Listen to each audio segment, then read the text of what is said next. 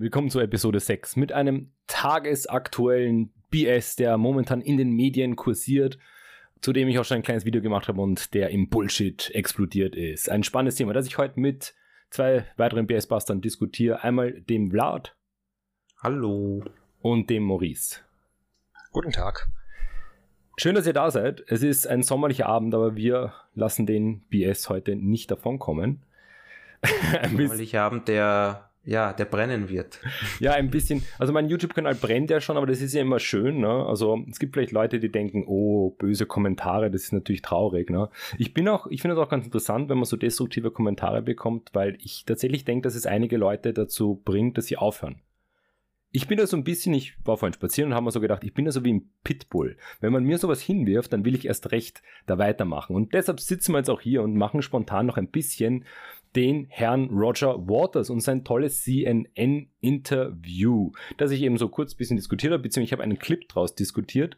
Ähm, habt ihr das Interview irgendwie gesehen, euch damit ein bisschen auseinandergesetzt? Maurice, du kannst gerne schon. Ich hab's noch nicht vollständig gesehen, nein. Aber du hast ein paar Ausschnitte gesehen. Ja. Hm. Ich hab's mir noch gar nicht leider anschauen können. Naja, gut. Sch du bist Schlosstour und so, ne? Genau. Vlad ist offiziell im Urlaub, der ist sozusagen gar nicht wirklich hier, ne? Das ist nur der Urlaubsgeist. Nur, de, nur den spannenden Kommentarbereich kurz angeschaut. ja. ja. Es ist ja auch interessant, wie diskutiert wird. Ähm, bisschen mehr Inhalt würde man sich wünschen. Aber ich dachte mal, ich bringe euch mal so als, als Intro ähm, so eines von den Hauptzitaten mit. Mhm. Ähm, macht ja auf Twitter seine Runde und da wurde das auch schon wirklich ganz nett hier zu Postings verarbeitet, weil, und das finde ich so krass, auf Social Media wird Roger Waters echt gefeiert. Also Roger Waters, wer nicht kennt, Gründer oder Mitgründer von Pink Floyd, tolle Band, also das bleibt natürlich so stehen. Ne?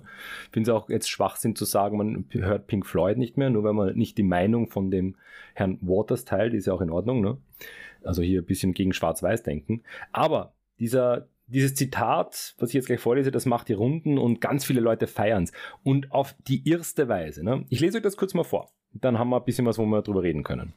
Also, Zitat Roger Waters aus dem CNN-Interview vom 6. August 2022. Zitat, Anfang. Zunächst einmal schürt Joe Biden das Feuer in der Ukraine. Das ist ein großes Verbrechen. Warum ermutigen die USA Zelensky nicht zu Verhandlungen, um diesen schrecklichen Krieg zu beenden? Wann hat dieser Krieg angefangen? Dazu muss man nur die Geschichte betrachten. Man kann sagen, es begann bereits im Jahr 2008. Denn in diesem Krieg geht es im Grunde nur um das Vorgehen der NATO, die sich immer weiter aggressiv direkt an die russischen Grenzen hin ausbreitet. Die NATO bricht hier ihr Versprechen, das sie Gorbatschow gab, als der Rückzug der UdSSR aus ganz Osteuropa ausgehandelt wurde. Machen wir hier mal einen Punkt kurz. Das ist sozusagen Teil 1 von diesem spannenden Zitat. Es geht dann noch weiter, es kommt dann noch ein bisschen mehr Historisches. Also kurz mal die Hauptpunkte. Joe Biden ist ein böser Kriegstreiber, ähm, führt hier nur zu Krieg und Vernichtung in Osteuropa. Und wenn man auf die Geschichte schaut, dann ist natürlich die NATO hier das Böse schlechthin. Ja gut, Joe Biden hat ja nach der Wahl äh, schon eigentlich einen schlechten Ruf gehabt. Wer, wer stellt diesen Pensionisten als Präsidenten ein? Da gab es ja schon die Seitenhiebe nach der Niederlage Trumps. Äh, also der hat eigentlich schon mit einem sehr schlechten Ruf seine Präsidentschaftswahl, also schlechten Ruf aus von gewissen Gruppen natürlich, seine Präsidentschaft angetreten. Ne? Und der geht jetzt einfach weiter könnte ich sagen. Also ja, der streckt sich jetzt bis heute und wahrscheinlich bis zu seiner, pff, was weiß ich, bis zur nächsten Kandidatur, könnte ich mir vorstellen. Ne? Also die Republikaner, die freuen sich. Ne?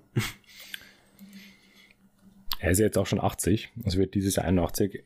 Ich finde es aber ganz interessant, ähm, dass in Europa eher so als Kriegstreiber diskutiert wird, mhm. während er in den USA ja großteils als das Gegenteil diskutiert wird, also Sleepy Joe. Ja. Mhm. Ist, ist ja sozusagen der Nickname, den er auch schon unter Obama ein bisschen hatte. Ähm, der relativ gechillte, entspannte alte Herr. Ne? Dass Joe Biden so ein bisschen seltsame Seiten hat, das brauchen wir jetzt, glaube ich, gar nicht so groß diskutieren. Da gibt es auch was. Ich meine, man muss, sage ich ja immer, jeder Person gegenüber kritisch sein. Aber hier ja. diese Perspektive aus Europa, dass Biden hier der große Kriegstreiber ist, dass die Amerikaner profitieren, das ist schon ein sehr interessant historisch, äh, nicht historisch, ein gegenwärtig europäisches Phänomen, habe ich den Eindruck. Das klingt für mich auch immer so ein bisschen, als wären das jetzt halt noch so ja, Nachwehen aus dem Beginn der Bush-Präsidentschaft mit dem Irakkrieg. Also, dass man dazu neigt, tendenziell eher mal die, die Schuld bei den USA zu suchen. Mhm, auf jeden Fall. Was da interessant ist, da habe ich auch mit ein paar Kollegen von der Uni gesprochen, die grundsätzlich eher ein bisschen linksorientiert sind. Ähm, also gerade, ich sage jetzt mal, ich will nicht pauschal sagen, an den Unis findet man mehr linksorientierte, also es gibt natürlich auch das Gegenteil, aber eher linkspolitisch, sozialpolitisch äh, orientierte Leute. Und da gab es auch ein paar Leute, also das muss man auch sagen, die wirklich aus dem Rahmen gesprungen sind und sozusagen Putin-Fans waren und gesagt haben, Putin ist, ist alles gut und richtig. Ne? Also auch das gab es.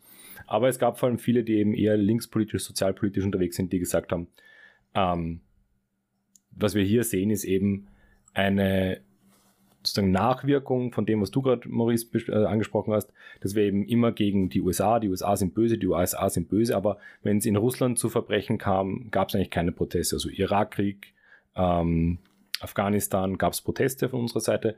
Wenn jetzt hier ähm, Russland irgendwo einmarschiert oder irgendwo interveniert, gab es bei uns verhältnismäßig wenige Proteste bis gar keine. Also man nenne mir einen. Ähm, mein Kollege hat mich damals gefragt, äh, was ich glaube, was da der Grund ist. Ne? Ich glaube, der große Grund dahinter ist ja, dass wir uns bei den USA immer vor Augen haben oder dass wir vor Augen haben, dass die USA ein demokratischer Staat sind, in dem Meinungsbildung auch über äh, demokratische Proteste stattfinden kann. Während äh, Russland, glaube ich, für viele sehr schnell seit langer Zeit abgeschrieben ist als ein Staat, in dem öffentliche Meinungsbekundung einfach keinen Platz hat. Ja, was, äh, was in dem Zusammenhang auch interessant ist, um jetzt mal vielleicht noch den Ruf von Putin in den letzten Jahren äh, der hatte ja durchaus auch so in den USA und auch äh, hier in Europa bei eher, sagen wir von Mitte rechts bis weit rechts äh, stehenden durchaus einen positiven Ruf. Also das ist so der starke Mann, der reitet auf Bären und geht Löwenjagen und pipapo. Nicht so wie diese verweichlichten liberalen Demokraten in den USA da, die irgendwie Regenbogenflaggen und so geil finden. Äh, ja, ich habe den Eindruck, dass, also das ist ein bisschen so meine Beobachtung, dass sich, äh, vor allem mit Bezug auf den USA, sich bei dieser Fraktion das Bild jetzt doch mittlerweile gewandelt hat, eben weil man sieht, okay, der führt hier halt einfach einen Angriffskrieg und äh, da sind dann halt auch schnell die, die äh, da, da verlieren auch so ein bisschen die, die ganzen Memes an dieser Kraft, weil man eben merkt, okay, äh, sorry, das ist nicht rechtens und das ist gegen unsere eigenen Interessen. Und ich finde, das ist ja auch der springende Punkt. Ne? Du hast gesagt, Putin führt einen Angriffskrieg. Ne? Also wenn wir hier drüber diskutieren, der Kriegstreiber beiden, und tatsächlich habe ich ähm, auch familiär schon da ein bisschen Diskussionen gehabt, dass ähm, dieses Bild besteht, Amerika profitiert enorm von diesem Krieg und die NATO profitiert enorm, weil sie ja, ich meine, das geht ein bisschen, sie verkaufen so viele Waffen und so weiter, ne? Was ja sozusagen, wenn man sich jetzt mal die amerikanische Wirtschaft anschaut, wenn man sich seit dem Februar die amerikanische, amerikanische Wirtschaft mit sozusagen dem, kann den Standard hier, wie heißt der, Standard Poor's 500 oder so anschauen, oder den Dollarkurs. Wenn du das alles anschaust, das ist getankt. Die Inflation ist mega. Der Spritpreis genauso, ne? Also, die USA haben davon nicht wirklich viel gewonnen. Also, bisher gar nichts. Ne? Ich meine, ich weiß, jetzt setzen natürlich gleich die Verschwörungsleute wieder an und sagen, ja, das ist alles geplant, weil dann bereichern sich wieder welche. Ich meine, diese Argumente ziehen einfach nicht, weil dann gibt es immer irgendwo den großen ähm, Profiteur, klarerweise. Aber der Krieg momentan und auch in Zukunft wird, werden die USA davon nicht profitieren. Ne? Der einzige Profit, der daraus kommen kann, aus westlicher Perspektive, ist, dass das westliche Bündnis gestärkt wird, dass die europäische Staatengemeinschaft wächst und irgendwann Russland auch dazugehören wird, also auch demokratisiert wird und öffentlich, öffentliche Meinungsbekundung etc. möglich sind. Aber unter dem Licht betrachtet ist es einfach nach dem Februar zu sagen, Putin ist der Good Guy und, Putin, äh, und Biden, sorry, Biden der Kriegstreiber. Im Februar wurden Fakten geschaffen. Putin hat den Angriffskrieg begonnen und das ist einfach das schlagende Faktum. Ich würde sagen, ähm, ich würde sagen, dieser Krieg, der hat jetzt andere Staaten oder Staaten sehen sich dadurch bestätigt oder legitimieren, jetzt auch so einen äh, Krieg anzufangen, anzufangen. Also Stichwort äh, China. Mhm. Wir haben das Problem China-Taiwan. Ne? Äh, ja, wie die Zukunft jetzt ausschauen wird, äh, ich hoffe, das endet jetzt nicht so, wie wir, wie jetzt mit der Ukraine, aber ja, man darf nur hoffen. Das ist ja auch eine Frage nach, den, nach der Souveränität der Staaten, was ja in manchen Diskursen und irgendwie auch in meinen YouTube-Kommentaren offenbar, ne, in der in Kommentarsektion, vollkommen drauf, also ich kann es jetzt nicht, nicht explizit ausdrücken, es wird darauf geschissen, ne, dass Staaten souverän sind, dass ähm, Völker über ihren Staat entscheiden dürfen, in Form von Wahlen im Optimalfall. Ne? Ähm, und das spricht Waters ja hier auch an, ne? diese aggressive NATO-Erweiterung, ne? die ja sozusagen de facto noch nicht passiert ist, nicht im Sinne mit, der, mit äh, skandinavischen Staaten, also bis Februar, auch nicht mit der Ukraine. Mit der Ukraine würde ich ja argumentieren, dass der EU-Beitritt ja um einiges das immanentere war, ne? also potenziell, aber auch hätte wahrscheinlich noch 10 oder 15 Jahre gedauert, möglicherweise. Aber dieses, diese Idee vom Vorrücken der NATO ähm, in souveräne Staaten. Ne? Die NATO, also das ist kein Militärbündnis, was wo einmarschiert, sondern die Staaten entscheiden sich, dem Bündnis beizutreten. Und das kann man keinem Staat einfach verbieten. Das geht nicht. Das sind koloniale Ansprüche, die Russland hier vertritt. Und spannend finde ich, dass Waters hier mit einem Versprechen, einem potenziellen kommt. Eben dieses, die NATO bricht hier ihr Versprechen, das sie Gorbatschow gab. Habt ihr, das hat mich mal ein bisschen so stocken lassen, so. Von welchem Versprechen spricht er da? Habt ihr da? Muss ich gestehen, äh, besteht bei mir auch eine Wissenslücke. Ich erinnere mich, dass äh, in der Frühphase des Krieges wurde immer wieder mal was äh, war in der Richtung mal was in der Diskussion. Das ist aber auch nach, äh, nach, nach so zwei, drei Wochen oder so vollkommen äh, runtergefallen, weil die Leute sich mehr auf das, Krieg, also die Medien meine ich jetzt, äh, sich einfach viel mehr auf das Kriegsgeschehen an sich fokussiert haben und dann sehr schnell umgeschwenkt wurde auf hm. in welchem Umfang und sollten wir überhaupt die Ukraine unterstützen. So war es jedenfalls in Deutschland. Also ja, wahrscheinlich meinen die jetzt die Osterweiterung, oder? Die NATO-Osterweiterung. Also das sozusagen. Genau, das ist der Anstoß. Ähm, ich fand, was, was mich da so ein bisschen gestoßen hat dran, ist so diese Idee, dieses Versprechen, dieses angebliche. Ne? Also das ganze Interview ist ja wirklich so, Waters zieht sich ja die Fakten aus den Fingern. Ne? Also so, Gorbatschow hat hier den Rückzug ausgehandelt. Ich meine, das war ein Zerfall der Sowjetunion, das müssen wir auch mal sagen. Das war kein geordneter Rückzug, das war ein Zerfall. Ne? Und was Waters hier irgendwie offenbar als, als Meinung vertritt, und das finde ich das krasse, das ist ein Musiker, der eine Meinung vertritt, der ist nicht irgendwie, der hat ein paar Bücher offenbar gelesen, ne? darauf bezieht er sich auch, er kann auch nicht nennen, welche Bücher das sind, aber die sind so seine Grundlage ähm, mich würde echt interessieren, welche Bücher das sind. Ne? Aber da geht er eben davon aus, dass es eine Art Versprechen gab, dass wenn sich Russland zurückzieht oder die Sowjetunion aus den osteuropäischen Staaten, dann wird es dort keine NATO-Erweiterung geben. Äh, ich habe da mal ein bisschen nachrecherchiert dann, weil grundsätzlich sowas klingt fishy. Ne? Ähm, mhm. wenn, also ein Versprechen ist sowieso irrelevant, also wenn es nur mündlich ist. Ich meine, wenn Gorbatschow jetzt kommt und sagt, ah, keine Sorge, ja, ihr macht das schon nicht und die NATO sagt, nein, nein, keine Sorge, ne? das ist vollkommen irrelevant, vor allem in dem Moment, wo du einen grundlegenden äh, Angriffskrieg startest. Ich meine, da hebeln sich dann einfach so diverse Faktoren aus. Ne? Also das ist so, wie halt im Krieg, also Russland hält sich momentan an keine Konvention im Endeffekt. Also Kriegsverbrechen passieren, ne? also muss man auch nicht erwarten, dass dann irgendwelche ähm, Regeln eingehalten werden. De facto, grundsätzlich wäre das der Fall. Ne? Würde es aber einen Vertrag geben, ne? also einen territorialen staatlichen Vertrag, irgendwie im Völkerrecht verankert, dann müsste der natürlich schon, dem müsste Geltung ähm, entgegengebracht werden. Ne? Der Punkt ist, und ich habe das dann ein bisschen recherchiert, ähm, und zwar an Originaldokumenten, also ich muss ja nicht das Buch von irgendeinem Ideologen oder auch nicht tendenziell von meinen Kollegen oder Kolleginnen lesen. Ich kann mir die Quellen raussuchen. Und es gibt äh, den, äh, ja, den Wiedervereinigungsvertrag äh, von Deutschland eigentlich. Und in dem ist ein Absatz drinnen. Ah, ich weiß nicht, ob ich ihn jetzt noch offen habe, sonst muss ich es aus dem Kopf heraus.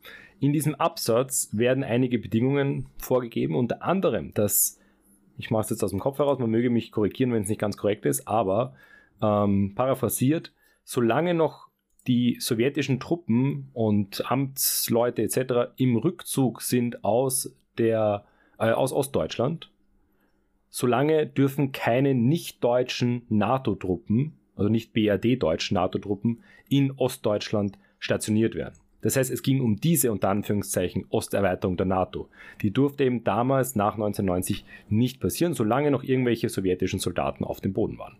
Das war dann abgeschlossen und damit war es erledigt. Das ist der einzige sozusagen Satz, der auf das hinweisen könnte. Und ich habe den Eindruck, aber man kann gerne sowohl in den Kommentaren, aber oder auf anderen Wege uns da ein bisschen sozusagen in die Diskussion mit eintreten. Ich vermute, dass dieser Absatz die Grundlage für dieses Narrativ ist, weil das ist ein ganz ein stark vertretenes Narrativ, das eben die NATO versprochen hat, nach 1989, 90 nicht weiter in den Osten vorzurücken. Und offenbar ist es nur in diesem, also im Unification, Reunification-Vertrag drin. Der Vlad schaut so, als ob er das gerade recherchiert.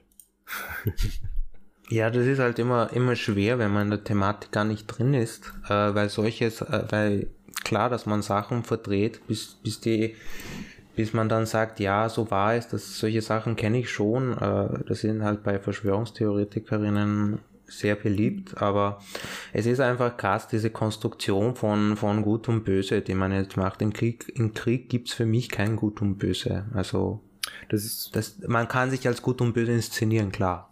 Das gibt's schon. Und also die, vor allem medial. Richtig, die Ukraine inszeniert sich natürlich auch. Ne? Und die Ukraine ist kein Zauberstaat, ne? das ist ja auch ganz klar. Ne? Geht auch nie, ging auch nie darum. Nur die Ukraine ist halt nicht mit der Armee einmarschiert in Russland oder im, in irgendeinem Nachbarstaat und hat angefangen dort vor allem, das ist mein größtes Problem, ganz ehrlich, und ich finde, ähm, man kann argumentieren, dass die Revolution 2014, dass die brutal und illegitim und hin und her und sonst was, ne? Ähm, das ist alles Teil der Geschichte, Teil des politischen Prozesses, ne? Aber mhm. in dem Moment, wo halt hier eine fremde Armee in den Staat einmarschiert und vor allem anfängt, Zivilareale dem Erdboden gleich, gleich zu machen, dann, dann sind da Grenzen überschritten und ich im Februar, bevor Russland einmarschiert ist, habe ich auf, ich glaube, ich habe es auf Twitter gepostet, ich habe es zumindest mehrfach immer wieder wiederholt, der schlaue Move, wo schon alle, alle äh, Agencies gesagt haben, Russland marschiert jetzt ein, war meine Position, der schlaue Move von Russland wäre jetzt sich zurückzuziehen nach diesem komischen Manöver. Weil dann hätten sie die US, äh, hier Secret Service und so weiter oder ähm, CIA, hätten sie sowas von ja, delegitimiert, dass die eben Fake News mehr oder weniger verbreiten. Ne? Das wäre der geopolitisch schlaue Move gewesen. Stattdessen war Putin halt, wie man weiß, ähm, schlecht informiert über den Zustand seiner Armee. Die chinesischen Reifen sind im Schlamm der Ukraine stecken geblieben und äh, ja, jetzt sind wir bei unserem Stellungskrieg, der jetzt schon monatelang geht. Ich habe jetzt nochmal den äh, Absatz aufgerufen, ich habe es nochmal gefunden. Mhm. Ähm, es geht hier um hier Article 5 of the Treaty on the Final Settlement um, with respect to Germany, um, unterzeichnet am 12. September 1990, unterschrieben bei den zwei Foreign Ministers, also von den beiden Deutschlanden sozusagen, US, Soviet Union, Britain und France, hatte der Artikel 5, und um den geht es in diesem Vertrag, drei Absätze sozusagen. Absatz 1 war ähm, until Soviet, also ich habe es jetzt in der englischen Übersetzung, until Soviet forces had completed their withdrawal from the former GDR, also ähm, Ostdeutschland, only German territorial defense units not integrated into NATO would be deployed in the territory. Also genau, so ein bisschen anders, als ich es vorhin gesagt habe, das heißt, da habe ich mich kurz geirrt. Ähm, nur Bundeswehr, vermute ich mal, dann Bundeswehrsoldaten, die nicht Teil der NATO waren, hätten in Ostdeutschland, in der DDR stationiert werden dürfen. Das war Absatz 1. Absatz 2 war dann, there would be no increase in the numbers of troops or equipment of the US, British and France, uh, French forces stationed in Berlin.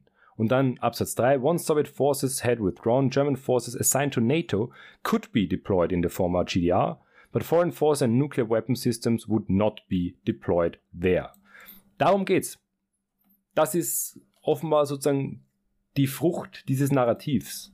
Es geht hier um die Reintegration von der DDR, von Ostdeutschland und wie das eben militärisch ablaufen soll. Aber sozusagen eine große, eine große Regel, die das Vorrücken der NATO ins gesamte Osteuropa oder sozusagen anders formuliert, dieser Vertrag untersagt es nicht den osteuropäischen Staaten der NATO beizutreten. Ja, das ist so ein bisschen natürlich auch der Punkt. Ähm, wenn wenn das jetzt nur das, das äh, Verhältnis zwischen äh, den bis dahin bestehenden NATO-Staaten und der Sowjetunion regelt, was ist mit den Drittstaaten, die vielleicht irgendwann, davon ist ja überhaupt nicht die Rede. Mhm. Also Polen beispielsweise ja. steht denen ja auch, die sind ja in der NATO, ich meine. Exakt. Äh, steht denen eben komplett frei, sich dazu zu entscheiden. Die baltischen ähm, Staaten. Die, ja, genau. Hm, wir, wir können, wir können ja. jetzt auch zum zweiten Punkt kommen, weil der ist ein bisschen historischer, weil das ist, ich meine, sozusagen, ob jetzt NATO folgen, das ist ein sehr politisches Thema grundsätzlich. Ne? Also Punkt ist, es sterben halt umsonst ja. Menschen und äh, ja, da müsste man eigentlich eine diplomatische Lösung finden, die aber natürlich jetzt nicht griffbereit ist, äh, die noch sehr fern liegt, aber irgendwann einmal, ja, müsste man halt einen Mittelweg finden, ob, ob Osterweiterung oder nicht. Ja, und mit dieser karikierenden äh, Schwarz-Weiß-Zeichnerei endlich aufhören. Ja.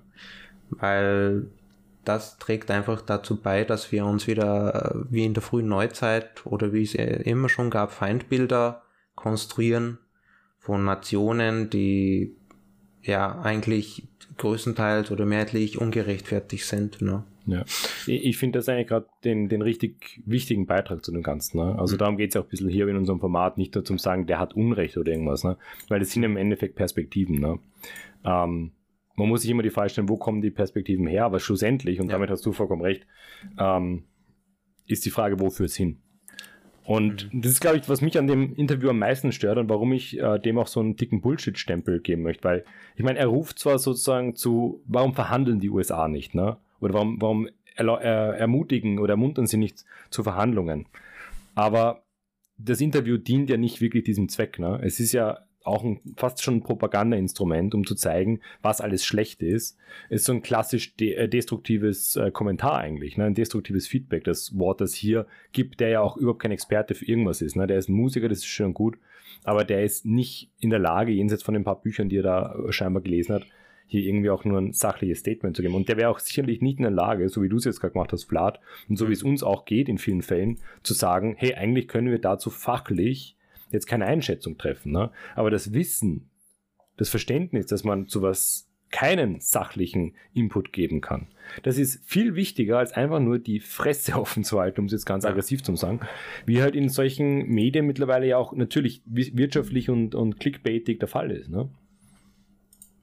Deshalb möchte ich jetzt auch nicht meine Fresse aufmachen, weil das, uns passiert das, uns Menschen passiert das immer, wenn wir nicht das nötige Fachwissen haben, dann fließt ja viel unsere Meinung rein, nur, also wir sagen das oder wir machen unsere Fresse auf, nur damit wir in der Gesellschaft nicht als blöd verkauft genau. werden, weil wir gar nichts dazu sagen können. Und deshalb will ich dazu auch gar nichts, gar nicht meine Fresse aufmachen, weil äh, das ist halt ein Thema für einen politischen Analytiker, Analytikerin oder Politikwissenschaftlerin, und das ist gar nicht mein Fachgebiet, vor allem so äh, moderne Politik.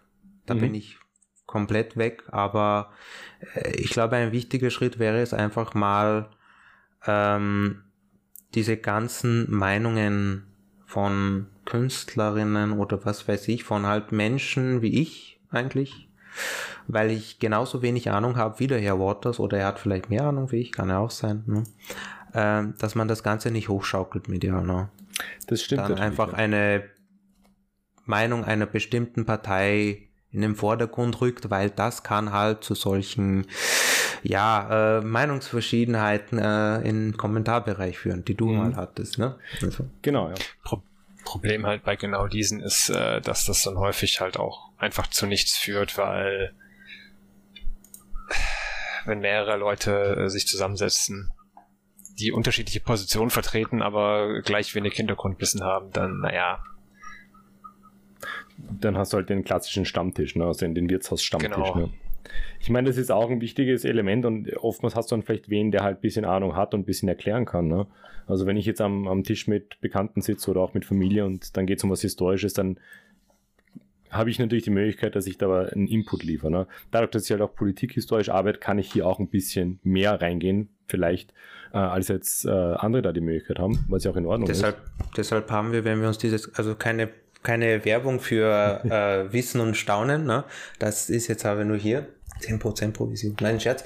Äh, und zwar, das ist halt so, wenn wir keine Ahnung haben, dann müsst ihr euch das so vorstellen, ähm, wenn wir halt dieses komplexe Gebilde verstehen wollen und uns das Fachwissen aneignen wollen, dann gehen wir halt so, so, ne, also die ganze Länge, aber manche nehmen halt den äh, Umweg ne, und gehen quer. Und das möchten wir hier nicht machen, weil quer gehen und natürlich, das lehnt sich auch halt die ganzen Querdenkerinnen an, äh, das führt dann zu solchen Theorien, zu, was weiß ich, Great Reset. Das ist sozusagen, ich könnte mir vorstellen, dass man jetzt äh, sagen würde, ja, das ist sozusagen einer der Schritte, die jetzt äh, im Great äh, Reset gemacht werden. Die bekriegen sich, während China, was weiß ich, hö, hö, hö, äh, Wirtschaftskriminalität betreibt, was weiß ich, was ist da für Theorien. Ne?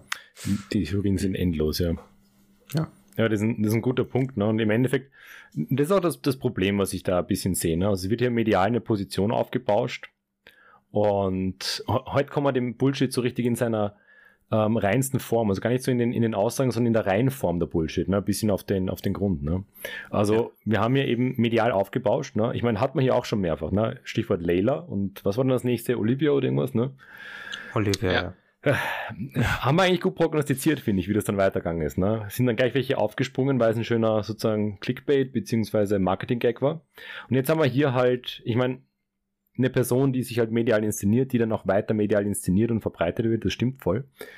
Ähm, ja, wenn das der Roger Waters sagt, dann muss das ja stimmen, weil der, der hat ja Kontakte zu den höher, höherrangigen Personen, oder? Das ist ja seine Legitimität, weil er hat ja so viel Erfolg und Geld, dass er ja sich ein Netzwerk aufbauen konnte. Ich glaube ihm ja auch, dass er vielleicht ein gewisses Netzwerk hat, aber ob das so tief in die ins KGB und FBI reicht. Äh. Das sind dann halt, das sind dann halt immer die Sachen, die, da haben wir keinen Einblick, ne? Da hat kaum jemand einen Einblick, aber das ist halt genau das Problem. Ich kann dir halt auch jeden Mist äh, erzählen, wenn ich einfach sage, uh, darf ich nicht reden, ist geheim, ne? Kann ich ja auch erzählen, dass ich bei der geheimen Einheit des österreichischen Bundesheers gearbeitet habe, ne? Ich darf aber nicht mehr sagen, da müsst ihr alles glauben. Ne? Und frei nach dem Spruch, was unsere ähm, großen Kollegen in Österreich, die Science Buster machen, wer nichts weiß, muss alles glauben. Ne? Und für mich ist schon dieses, ich, ich habe auch, ich bin ja auch, also wenn hier die Hater und Dings kommen, ich gehe hier raus, ich mache den PC ab, es ist mir auch wirklich egal. Ich gucke auch von den Nachrichten um einiges weniger. Gerade Anfangszeit habe ich mich viel zu viel damit beschäftigt, weil als Historiker ist man schon irgendwo involviert. Aber ähm, grundsätzlich ja. Ich finde auch wichtig, dass man sich von diesen Medien nicht das Leben bestimmen darf. Vor allem, ich finde schon, wenn man dann rausgeht und mit echten Menschen redet, merkt man oftmals, wie wenig das eigentlich präsent ist. Ich meine jetzt nicht den Krieg. Ich finde den Krieg absolut, der ist präsent, der ist richtig, also der ist real, nicht richtig, der ist real, der ist richtig da. Ne?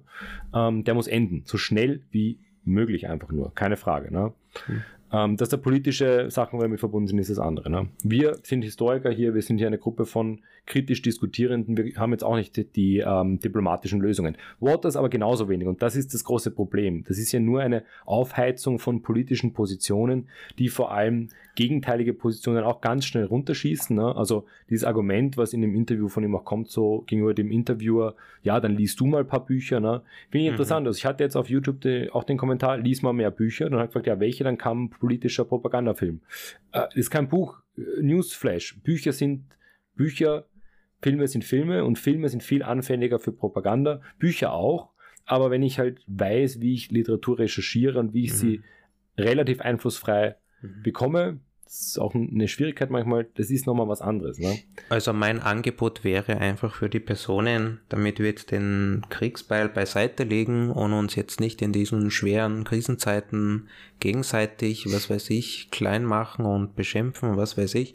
Das bringt ja alles nichts, es sterben trotzdem Menschen. Und jetzt in dieser Minute wird vielleicht ein Kind in den Kopf geschossen, Exakt, während ja. wir uns hier streiten. Mein Angebot wäre, schickt uns einfach eure, also Klar, schreibt eure Meinung rein, schickt uns einfach eure Quellen, wo, wo ihr euch informiert und wir können uns das anschauen. Wir können dann selber dazu beisteuern und das Ganze analysieren, auch vielleicht dann auch dekonstruieren und schauen. Also wir können das auch gerne machen. Deshalb gibt's ja auch BS Busters. BS Busters wurde ja dazu gemacht, äh, nicht andere auszulachen oder Roger Waters in diesem Falle auszulachen, sondern tatsächlich kritisch zu analysieren. Äh, genau. Exakt. Das wollte ich kurz loswerden. Ja. Das finde ich ein schönes Angebot auch ich meine, ich, ich hätte sozusagen zwei ähm, von den Quellen, die wurden mir schon angetragen, ne? die können wir uns dann auch mal bei Zeiten anschauen. Es gibt aber noch einen Punkt und mhm. der geht jetzt ein bisschen von dem ganzen äh, politischen und kriegerischen weg. Er bleibt zwar in der Politikgeschichte verankert, aber es gibt eben einen Satz und das war tatsächlich der Satz von Waters, der eben auch jetzt so ein bisschen um die Welt geht oder um die Medien zumindest, der einfach, also der im Historischen angesiedelt ist mhm. und der einfach falsch ist. Also er kritisierte dann des Weiteren äh, die Rolle der Amerikaner. Absolut korrekt. Also die Rolle der Amerikaner in, in internationaler Politik ist halt schwammig, teilweise. Also Afghanistan, ja. Irak ist alles nicht gut gegangen. Ne? Ähm, nur ein Satz ist dann hochproblematisch einfach. Und, und mhm. da sind wir einfach wirklich bei der klassischen Geschichtsforschung und ähm, also ich, ich habe da ein sehr klares Urteil. Ich denke, ihr auch wenn ihr nicht jetzt äh, Zeitgeschichte euren Fokus habt, aber ich glaube auch ihr könnt da relativ klar was dazu sagen. Ich lese mal ganz ja. kurz vor.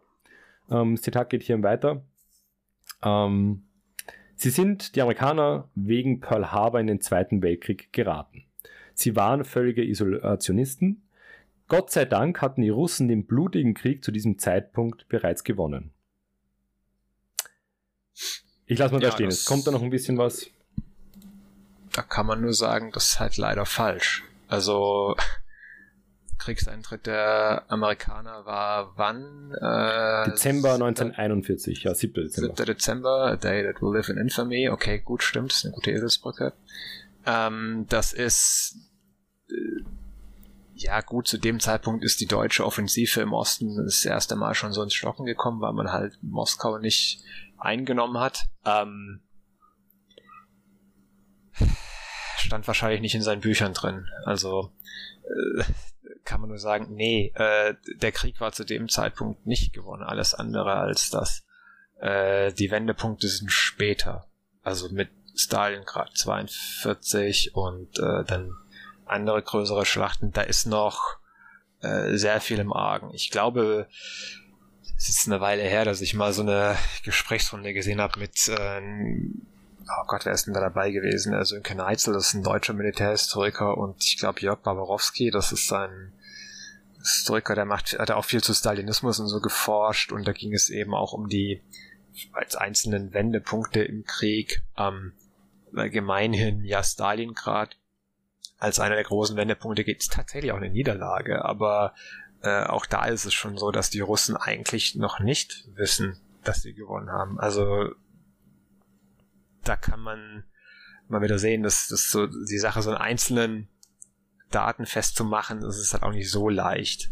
Also wenn die Russen 1941 zum beim Kriegseintritt der Amerikaner schon den Russen, äh, den, den Krieg gewonnen hätten, wieso haben sie dann noch drei, ja, vier Jahre bis Berlin gebraucht? Also äh, das ist nicht so, dass die Deutschen ab da irgendwie auf dem Rückzug gewesen wären oder so. Ja gut, also das ist wirklich, das ist halt grobes Unwissen seinerseits, kann man nur sagen, ist falsch. Und äh, der Punkt, äh, Militärhilfe der, der äh, Westalliierten für die Sowjetunion, also dieses Land-Lease, das wird auch immer wieder mal so ein bisschen äh, hin und her äh, geschoben, wie viel das jetzt dazu beigetragen hat, kann ich im Detail leider nicht beurteilen, weil ich in dieser Diskussion nicht drinstecke.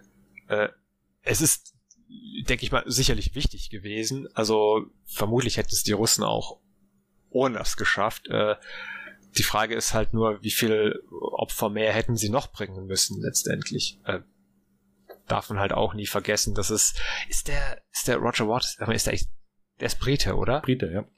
Hm. Okay.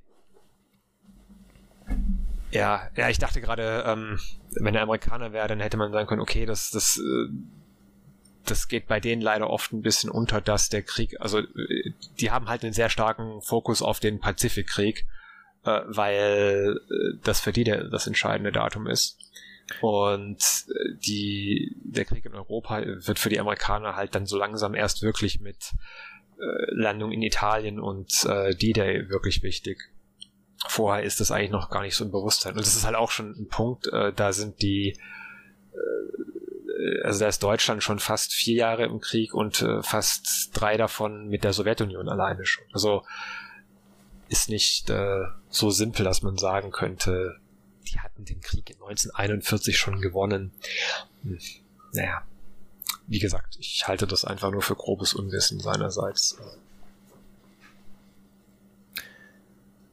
Ja, diese Wende in Russland, die kam ja erst. Äh, also einer der Aspekte, warum die, die Nazis den Krieg verloren, das war ja diese Schlacht da in Russland. War das 44 oder 43? Ich weiß nicht genau, wegen des Wetters. Ähm, also das Wetter grundsätzlich, das hat immer wieder für Rasputica, wichtiges weil das, Wort. Äh, weil das, das wird ja auch in Napoleon nachgesagt, das war ja sein fataler ja. Fehler, niemals Russland sozusagen angreifen, ne? Ja, genau, das sind genau. die zwei äh, großen Beispiele, weshalb es heißt, äh, niemals in Russland einmarschieren. Mhm. Weil die einfach äh, so ein riesen Rückzugsgebiet haben, dass sie, dass du dich quasi totläufst. Äh, also das Scheitern der Deutschen im Osten, ich glaube, das ist ein Video für sich. uh, aber da gibt es tatsächlich den, den, also Stalingrad ist an sich ein wichtiger Sieg, das ist keine Frage. Aber es gibt dann noch andere Sachen, also mehrere Schlachten bei Kursk oder ähm, wie ist das? Äh, hier, es gibt noch irgendein größeres Manöver, das äh, von Mannstein, also einer der Generalfeldmarschälle, glaube ich, 1943 durchführt und sich und quasi so ein bisschen äh, den Vorteil der Russen gegen sie selbst nutzt, also indem er sich einfach sehr schnell strategisch zurückzieht und dann äh, mit, mit frischen Truppen und vorbereiteten Truppen halt wieder, wieder mehrere Armeen der Russen oder mhm, ein, also relativ große Truppenteile schlagen und vernichten kann, hat letztendlich den Braten auch nicht mehr fett gemacht. Ähm, weil über kurz oder lang wissen wir ja, wie es ausgegangen ist. Ähm, nur halt nicht 1941. Also äh, wenn man jetzt irgendwie einen, Punkt sucht und sagen würde, das ist der Anfang vom Ende für die Deutschen im Osten, äh, das ist ganz sicherlich nicht, nicht schon 1941. Also mhm. ich da, da kann man sich wahrscheinlich echt auch tot diskutieren, was es jetzt war. Das, ich meine, natürlich, das eine Argument ist immer so, er hätte den Krieg gegen die Sowjetunion gar nicht erst anfangen dürfen. Äh, ja, war halt leider aufgrund der äh, gesetzten Kriegsziele und der Ideologie, die hinter diesem Krieg stand, einfach unausweichlich, dass das geschehen wird. Von mhm. daher stellt sich die Frage eigentlich gar nicht. Ich, ich denke auch, das also sozusagen die, die Frage, das ist ja auch sowas, was Historiker jetzt grundsätzlich nicht machen, zum sagen, okay, hier dann Pum, Punkt 12 Uhr Wendepunkt, ne? Oder jetzt, ja. es gibt natürlich so markante Punkte, wo schon man merkt, es, es dreht sich jetzt das Kriegsglück oder sonst irgendwas oder wie auch immer man das nennen möchte. Aber was hier, und das finde ich eigentlich auch den Punkt und das ist eigentlich auch der Grund, warum das ein Thema, ein sehr, ich würde sagen, heißes Thema in der BS-Busters-Folge ist. Ähm, die drei Punkte, die wir jetzt hatten, das eine war eben beiden Kriegstreiber, das zweite war NATO rückt vor und provoziert. Ne? Das sind politische Diskussionen, ne? die, die werden in der Gegenwart geführt und wir können darauf ja keine objektive, ich sage es mal so gut wie möglich, objektive Antwort liefern. Ne? Das Spannende und eigentlich damit sind wir eigentlich mehr bei unserem Feld. Das Spannende ist dann, wie hier eben Geschichte als Instrument wieder verwendet wird. Und das ist eben hier sozusagen die Rolle der USA als so, ähm, ja, Mitläufer, eigentlich unwichtig, Kriegstreiber etc. ein bisschen zu stilisieren, was sicherlich für Irak und Afghanistan zutreffen mag. Ne? Also das, das würde ich auch jetzt gar nicht so sozusagen immer im Raum stehen lassen, müssen wir da nicht diskutieren. Aber der BS ist schlussendlich genau hier verankert, ne? in dieser Aussage über den Zweiten Weltkrieg. Und der Zweite Weltkrieg ist einfach historisch enorm gut untersucht von amerikanischen, europäischen, auch russischen Historikern und Historikerinnen. Also das ist ja nicht so. Ähm, die mussten halt großteils jetzt das Land verlassen. Aber ähm, da sieht man auch schon wiederum, also man, naja, man kann immer schauen, wo sowas in der Vergangenheit passiert ist, dass sozusagen die schlauen Köpfe das Land verlassen mussten. Ne? Das sind selten die guten, positiven ähm, Demokratien. Aber ähm, der Punkt ist eben hier, diese Aussage ist halt einfach in, in keinster Weise, selbst Maurice hat es jetzt versucht, so ein bisschen irgendwie, wie könnte man das denn noch, sozusagen, wie könnte es denn stimmen? Ne? Wie könnte man denn hier davon sprechen, dass das Kriegsschicksal, was auch immer sich geändert hat, da 1941. Es, es ist 1941. Der Kriegseintritt der USA ist ein Punkt, der ist wichtig, aber wie ähm, auch schon erwähnt, die, der Pazifik ist für die Amerikaner anfangs ja viel relevanter. Also das ist was, was in Europa bei uns eben sehr oft ausgegliedert wird. Ähm, wir lernen halt auch schultechnisch in erster Linie über den Krieg in Europa. Ja. Krieg in Afrika genauso, ne? Also das ist ja auch ein Thema. Ähm, aber der Punkt ist, ich meine, es hat, wenn man schon mit einem Datum kommen möchte, 8. Mai 1945, Victory in Europe Day. Das ist natürlich so ein symbolisches Datum. Aber sagen wir mal, um diesen 8. Mai herum kann man irgendwie von Sieg sprechen. Nicht vier Jahre vorher. Oder 3,7, wie auch immer. Nee. Also man könnte vielleicht sagen, so zum spätestens ab dem äh, ab dem Punkt, wo dann wirklich äh, alliierte Truppen auch auf äh, deutschem Boden stehen, also das, was politisch schon äh, Deutschland war vor 1939, äh, sagen wir vor 1933, nicht 1939, ähm, das ist, äh, also da wird es den meisten klar gewesen sein. Es gibt natürlich dann auch andere, die sagen, ja, mit, mit eigentlich war der Krieg schon endgültig verloren mit äh, Juni 1944 mit der, mit der Eröffnung der zweiten Front im Westen und so, aber äh, äh, glaube ich ehrlich gesagt, ist eine Diskussion, die, die kann man wirklich ad nauseam führen, wann jetzt wo man welche Linie zieht und äh, wird immer sehr gute Argumente dafür und äh, dagegen geben, warum jetzt der eine Punkt es war oder nicht war. Ja, ich glaube, die Aussage äh, von, von Rogers, die, die, die, diese, dass, dass die USA kriegstreiberisch ist oder besonders äh, bezogen jetzt auf, auf Biden, ich glaube, das muss man auch ein bisschen am, mit einer gewissen Ambivalenz sehen. Ähm, klar, äh, wenn, wenn jetzt Biden als kriegstreiberisch, ohne jetzt die Demokraten zu verteidigen, äh, bezeichnet wird, was war dann der Präsident vorher? der gesagt hat, wir bauen eine Wall sozusagen an der Grenze zu Mexiko und Mexiko soll sozusagen diese Wall äh, äh, bezahlen, die die da bauen. Und dann denke ich halt an die ganzen äh, Drohungen gegenüber äh, Nordkorea, statt zu deeskalieren, wo, hat er immer stärker eskaliert. Schwierig, ne? Also. Das ist, glaube ich, auch so ein amerikanisches Phänomen, dass ähm, ich meine, klar, Republikaner gegen, gegen versus Demokraten. Ich meine, das genau. spitzt sich ja momentan auch gerade zu. Ähm, aber ja, ich, ich glaube, das ist auch so ein bisschen Backlash von irgendeiner republikanisch, rechtskonservativen, whatever Seite, die jetzt hier versucht, den beiden auszuhebeln, klarerweise. Und ja, ich, dass man offensive Sprache verwendet, das ist jetzt egal, ob Republikaner oder Demokraten, ja. ist klar. Dass, man muss sich ja beweisen in einer äh, Position eines Präsidenten. Man muss zeigen, dass man äh, da hingehört sozusagen, dass man nicht umsonst gewählt wurde. Das ist einfach dieser, ich würde sagen, auch soziologisch dieser Gruppendruck oder dieser Druck, der auch von Seiten der, äh, ja, der Bürgerinnen kommt, äh, ist klar. Und pff, ja, das kann natürlich nach hinten losgehen, ist klar. Ne? mich hätte es halt gewundert, ich, ich stelle mir halt immer diese Frage und wir reden jetzt immer im Konjunktiv, was wäre wenn? Da gibt es auch dieses äh, spannende Buch von Stephen King, äh, was wäre, wenn Kennedy nicht erschossen worden wäre. Ein sehr, sehr spannendes Buch, also ein Roman. Ähm, und wir sprechen halt immer gerne im Konjunktiv und äh, ich, ich stelle mir auch, ich, ich stelle mir jetzt auch die Frage, was wäre gewesen, wenn es Trump äh, noch an der Macht gewesen wäre, also falls er wiedergewählt worden wäre, wie hätte er das gehandelt?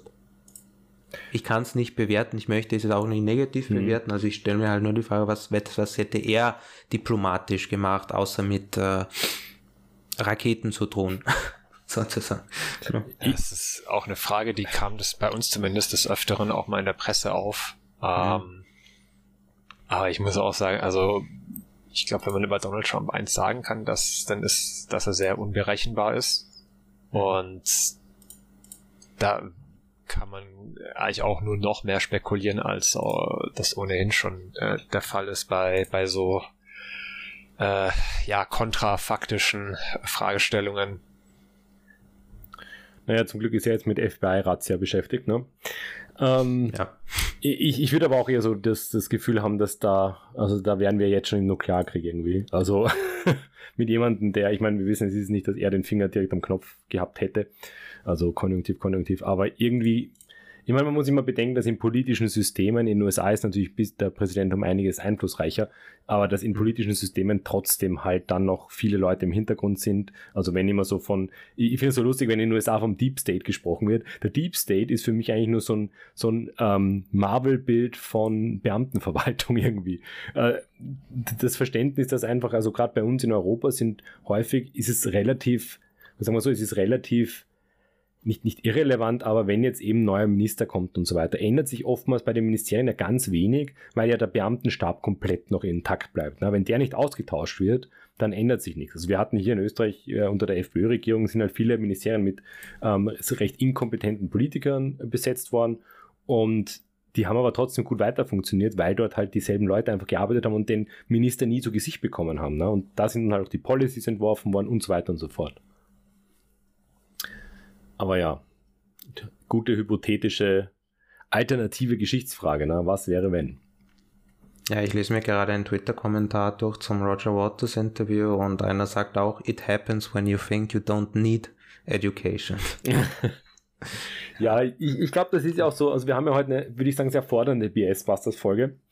Ähm, die, die halt in was Aktuelles reingeht. Aber das ist, glaube ich, auch, warum viele Histor oder sagen wir so Wissenschaftler und Wissenschaftlerinnen sich an diesen Diskursen nicht beteiligen, weil es halt so giftig ist teilweise. Ne? Und es ist so schwierig und wir sind halt so, wieder Referenz zu Don't Look Up, ne? wir wollen mit unseren sachlichen Aussagen ja doch fundiert sein. Wir wollen sicher sein, dass wir sagen können, der Meteor hit, äh, trifft den Planeten mit 99%iger Wahrscheinlichkeit. Wir können nie hundertprozentig sagen, weil wir wissen, es gibt immer die Fehler, also sozusagen eine kleine Fehlerquote.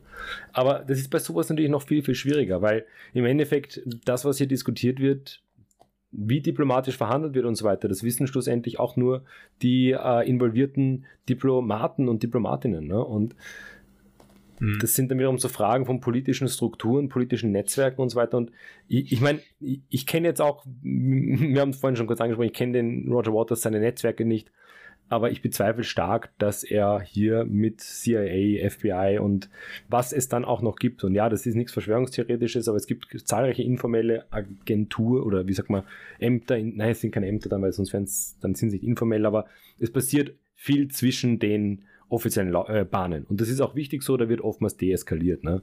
Aber ich denke halt, dass er da null Einsicht hat und das Zitat, was du gerade von Twitter vorgelesen hast, dass ähm, fasst das, finde ich, sehr gut zusammen. Ist aber eins von den wenigen, äh, das so aufgeklärt ist. Ich habe nur vorhin gesehen, irgendein Kandidat des, äh, fürs Bundespräsidentenamt in Deutschland hat das auch ganz toll gefunden, was Roger Waters da von sich gibt und gibt ihm, glaube ich zumindest, vollkommen recht. Ich bin mir bis jetzt nicht sicher, ob das Sarkasmus ist, weil man kann okay, doch echt, man kann doch echt nicht, schau mal nach, man kann doch echt nicht glauben, dass. Ich wusste gar nicht, dass wir einen neuen Bundespräsidenten Ja, vielleicht, vielleicht ist das so wie bei uns so ein Lugner-Typ oder irgendwas, der, der halt glaubt, der ist wichtig.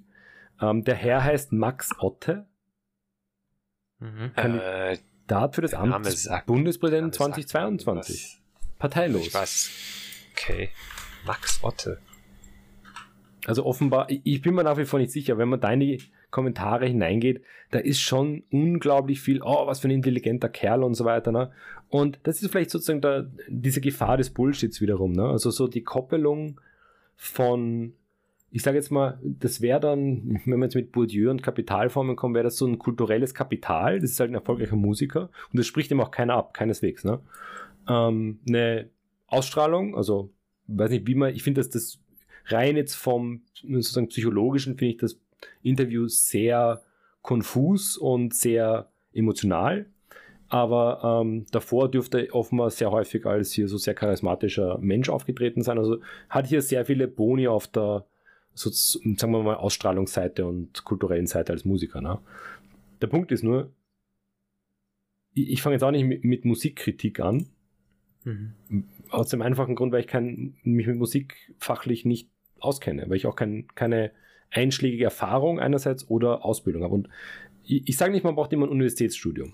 Ich finde, man kann auch zum Beispiel ein guter Literaturkritiker oder Kritikerin sein, wenn man sich intensiv mit dem Betrieb befasst. Ne? vielleicht dort auch arbeitet. Ne? Aber ich glaube, du brauchst entweder die, nein, ich, ich glaube, du brauchst die Erfahrung, das ist der Punkt. Du brauchst im Optimalfall hast du die Ausbildung, du hast ein Studium, du hast eine Schulbildung, äh, Hochschulbildung, was auch immer, ne?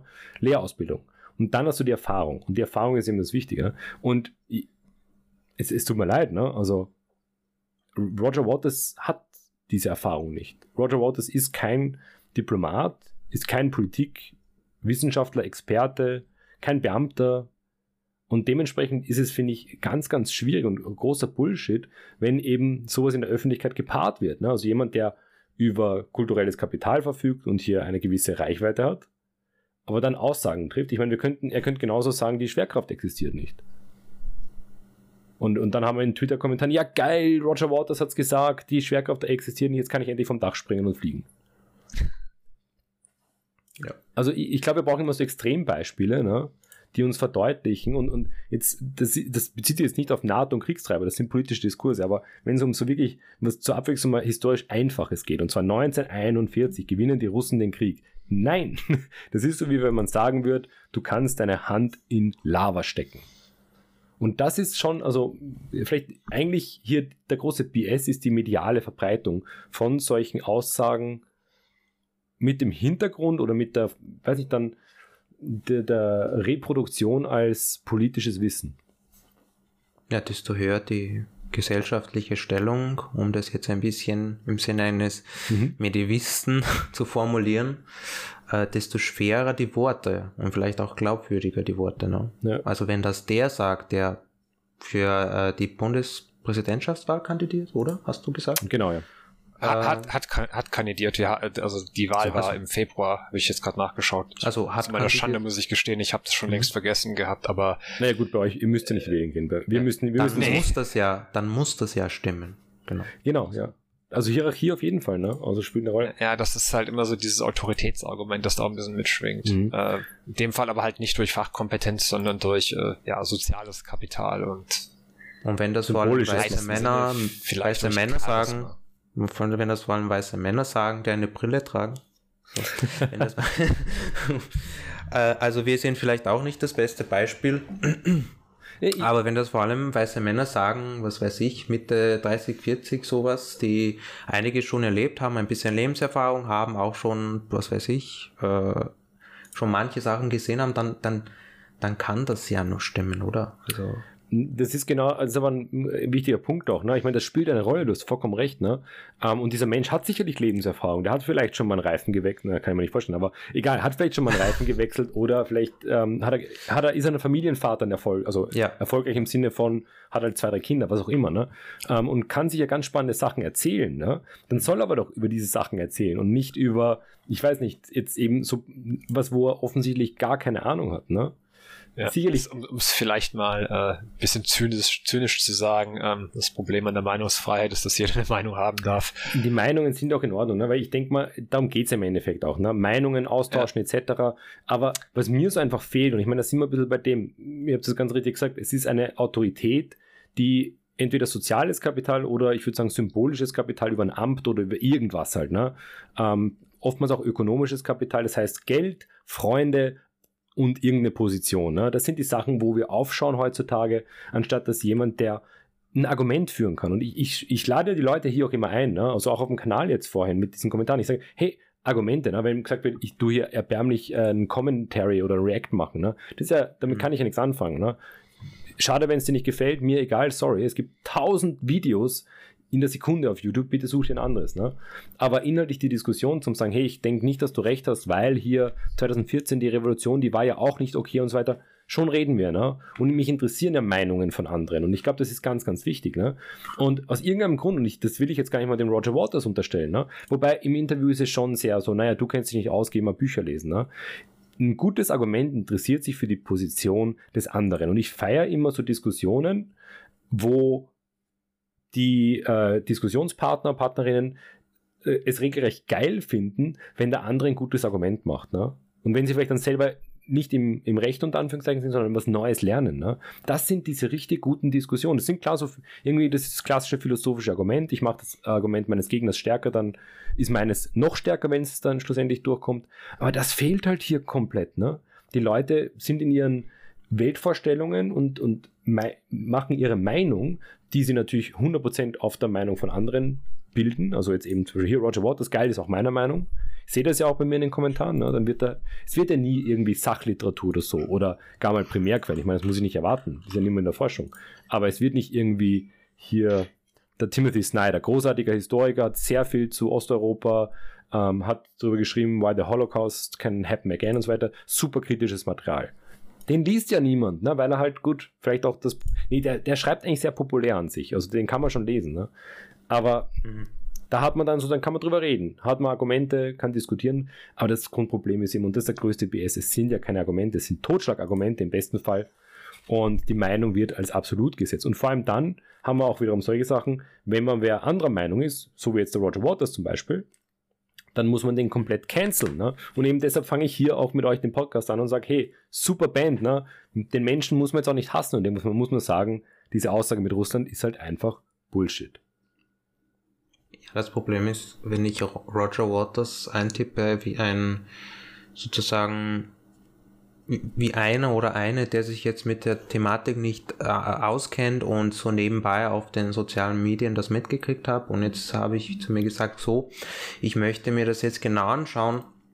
Wenn ich mir die ganzen Zeitungen anschaue, die da aufploppen, äh, dann wird es ein bisschen schwierig. Also die ganzen Sternzeitungen und heute, die ja die das eigentlich genauso stark äh, vermarkten, also jetzt nicht pro Russland sind oder so, keineswegs, aber schon die Schiene gehen, äh, ja, die brechen da stark herunter, ne? das ganze mhm. Interview und die behandelt das halt nicht so analytisch wie zum Beispiel andere Zeitungen, ohne jetzt äh, Schleichwerbung zu machen, was weiß ich, zum Beispiel Standard, ne, sage ich mal, werfe ich in den Raum, ne?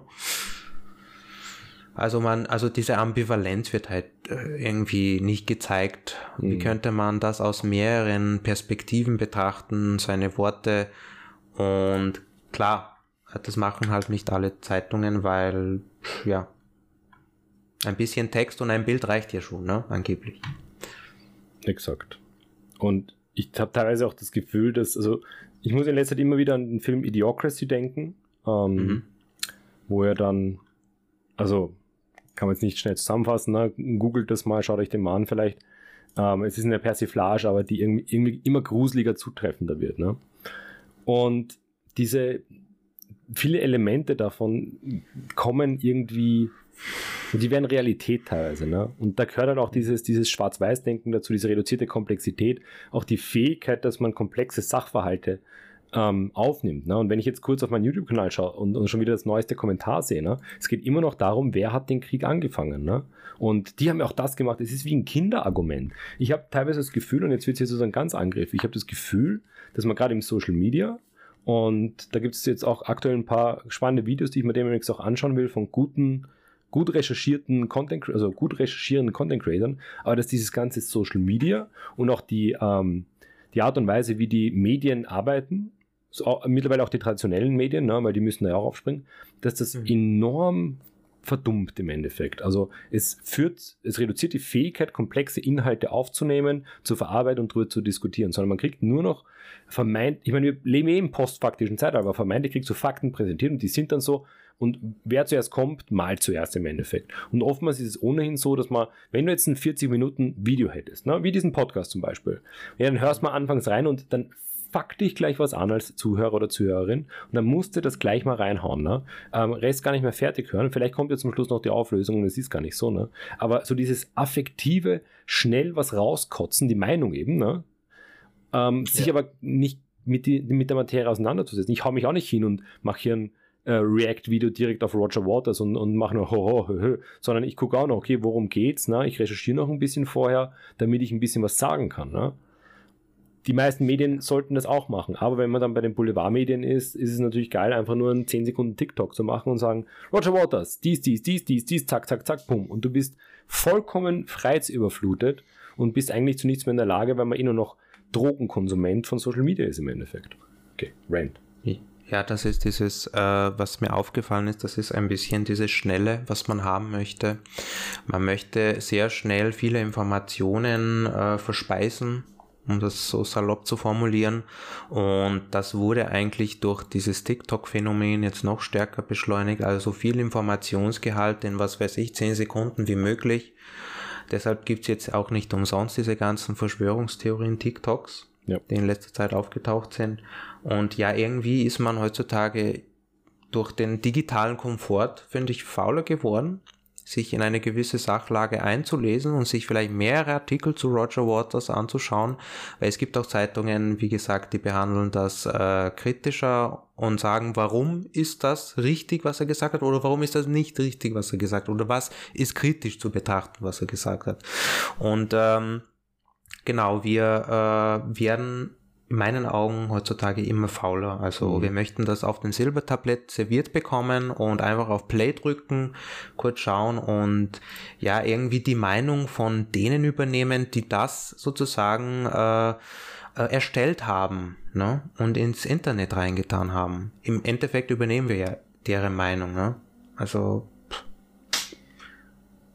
das, das wäre so äh, im wissenschaftlichen oder gerade im historisch-wissenschaftlichen, wäre das die gute alte Zeitungsanalyse. Du nimmst ein Thema und schaust dir ähm, zeitungstechnisch zumindest was aus dem linken, aus dem rechten, aus dem mittleren Spektrum an, dann versuchst du auch noch vielleicht von sozial, also jetzt irgendwie ein, ein Hausfrauenmagazin, also jetzt im, wenn man so 50 oder was genau, sind, verschiedene Perspektiven, Perspektiven einfach ja. einbringen. Ne? Und da gewinnt man so viel davon, wenn man verschiedene Perspektiven einnimmt. Wäre aber sozusagen mein zweiter Rant, jetzt ganz kurz noch, ich habe auch den Eindruck, dass viele Menschen heutzutage nicht mehr in der Lage sind, eine andere Perspektive außer die eigene einzunehmen. Ne? Also dieses, das, da gehört ja Empathie dazu. Ich muss mir jetzt vorstellen können, wie es jetzt einem ähm, Ukrainer oder eine Ukrainerin gerade in Kiew geht.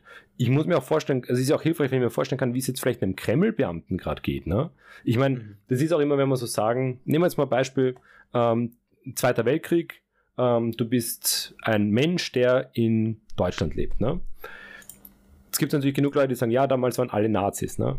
Nö, es ist halt nicht so. Du kannst nicht sagen, alle waren Nazi oder nicht. Ne? Das ist einfach mhm. dieses, ja, dann, wir hatten es vorhin ja kurz sozusagen, bevor wir angefangen haben, haben wir über den Koch Franz Ruhm gesprochen. Ne? Ähm, der war, also man kann sozusagen ein bisschen recherchieren, ist ein, ist ein TV-Koch dann später gewesen, recht erfolgreich. Man kann recherchieren, man wird finden, der hat da in der Zeit publiziert, aber er hat nichts großartig nationalsozialistisches per se gemacht. Er war nicht in der Partei und so weiter und so fort. Ne? Das heißt, wir haben keine Belege. Ne? Okay, das ist alles, was wir sagen können. Ne? Das heißt aber, er war weder jetzt irgendwie ein Widerstandskämpfer, er war aber auch kein Nazi. Ne?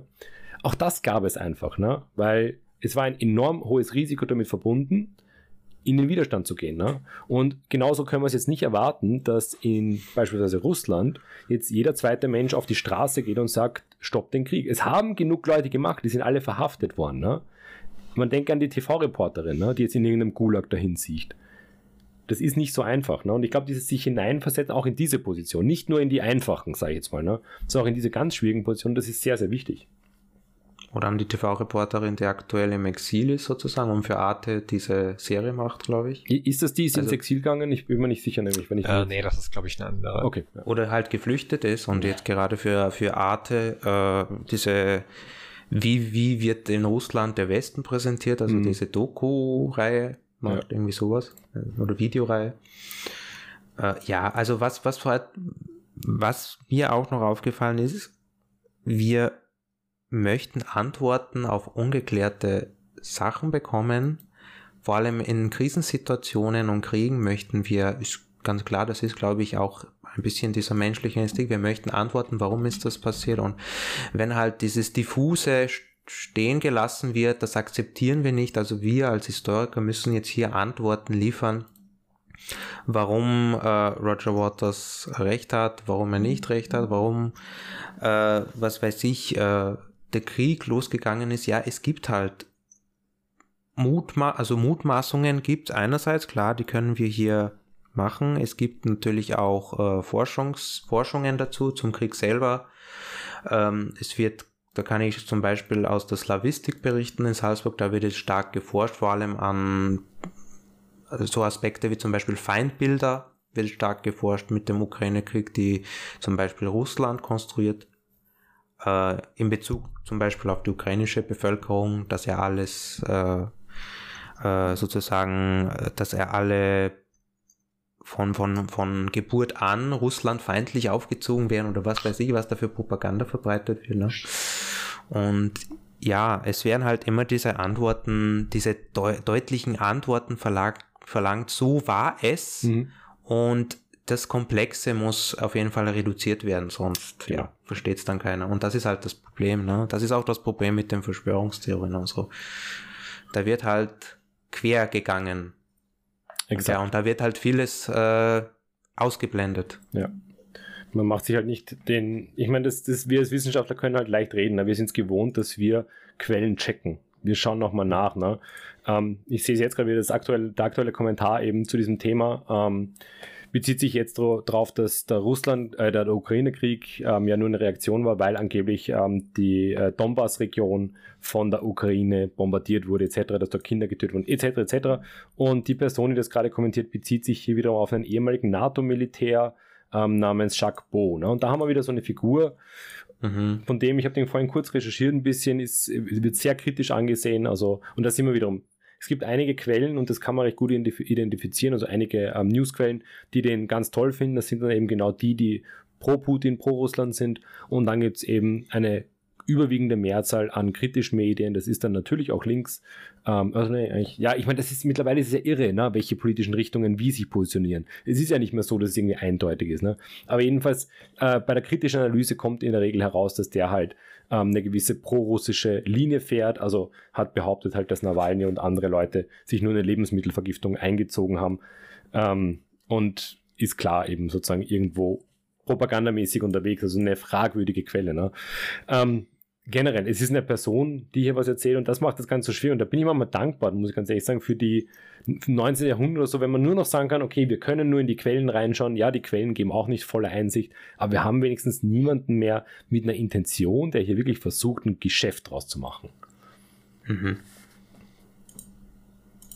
Ja, aber ich glaube, das, was du gesagt hast, Vlad, keine Abkürzungen nehmen, recherchieren, wenn man solche Infos bekommt von irgendwem, ne? Nicht faul sein, das genau. ist, glaube ich, das, das, das größte Problem. Wir sind faul, weil, ja, warum? Keine Ahnung. Also ich erkläre mir das, dass diese Digitalisierung stark beschleunigt wurde ja. und dass es immer schneller wird und irgendwann, also vielleicht sind wir auch zu diesem Punkt gekommen, dass wir jetzt nicht mehr mitkommen mit den ganzen Informationen, die uns auf dem Silbertablett präsentiert werden, weil das sind einfach zu viele. Mhm. Einfach zu viele. Ja, das ist halt so der Umschwung von man hat zu wenig Informationen bis zu man wird mit so vielen Informationen bombardiert im Sekundentakt, dass es einfach schwierig ist, das rauszufiltern. Man weiß nicht mehr, was man glauben soll, sozusagen. Ne? Ja. Ja. ja. ja. Und wenn wir nicht mehr die Tools haben, dass wir filtern können zwischen, sagen, also zwischen Fake News und nicht Fake News, vor allem wenn wir nicht mehr in der Lage sind, dass wir eben jetzt, ich sag mal, so ein dieses CNN-Interview ist ja eigentlich so klassische Kommentarsektion, also hier ähm, in, in, in Zeitungen, ne? wenn jetzt jemand irgendwie einen Kommentar schreibt oder so, eine Meinung. Dass wir das eben als News und nicht als, als irgendeine Meinung wahrnehmen, sondern als Nachrichten. Ne? Da ist doch auch was ganz, ganz falsch. Ne? Ich bin letztens auch, das da ging so um März und so seine Aussagen und bin ich auch bei der Taz auf, einer, auf einem Meinungsbericht gelandet und ich dachte zuerst auch, es wäre eine News. Ne?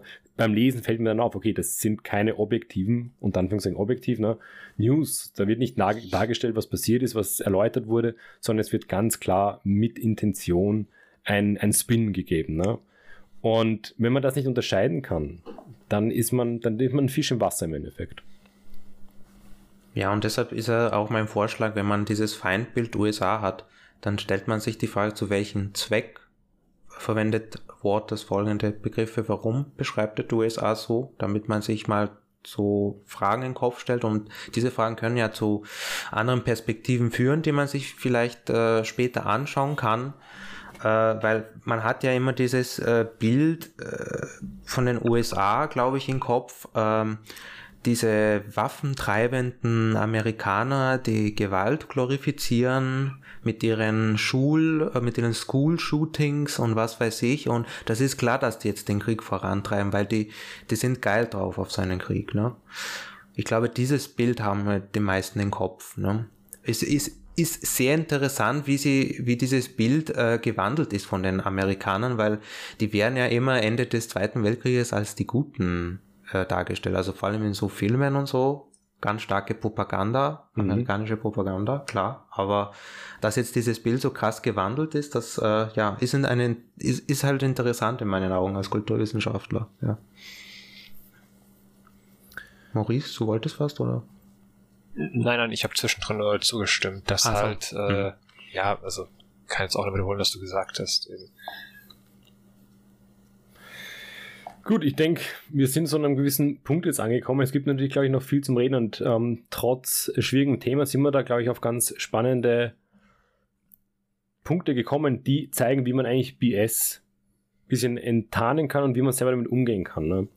Und politische Diskussionen werden immer hitzig bleiben und das ist vielleicht auch gut so. Man muss darüber diskutieren, aber man muss dann, glaube ich, offen sein, dass man die Perspektiven wechselt und hier auch eine sozusagen multiperspektive Analyse durchführen kann. Ne?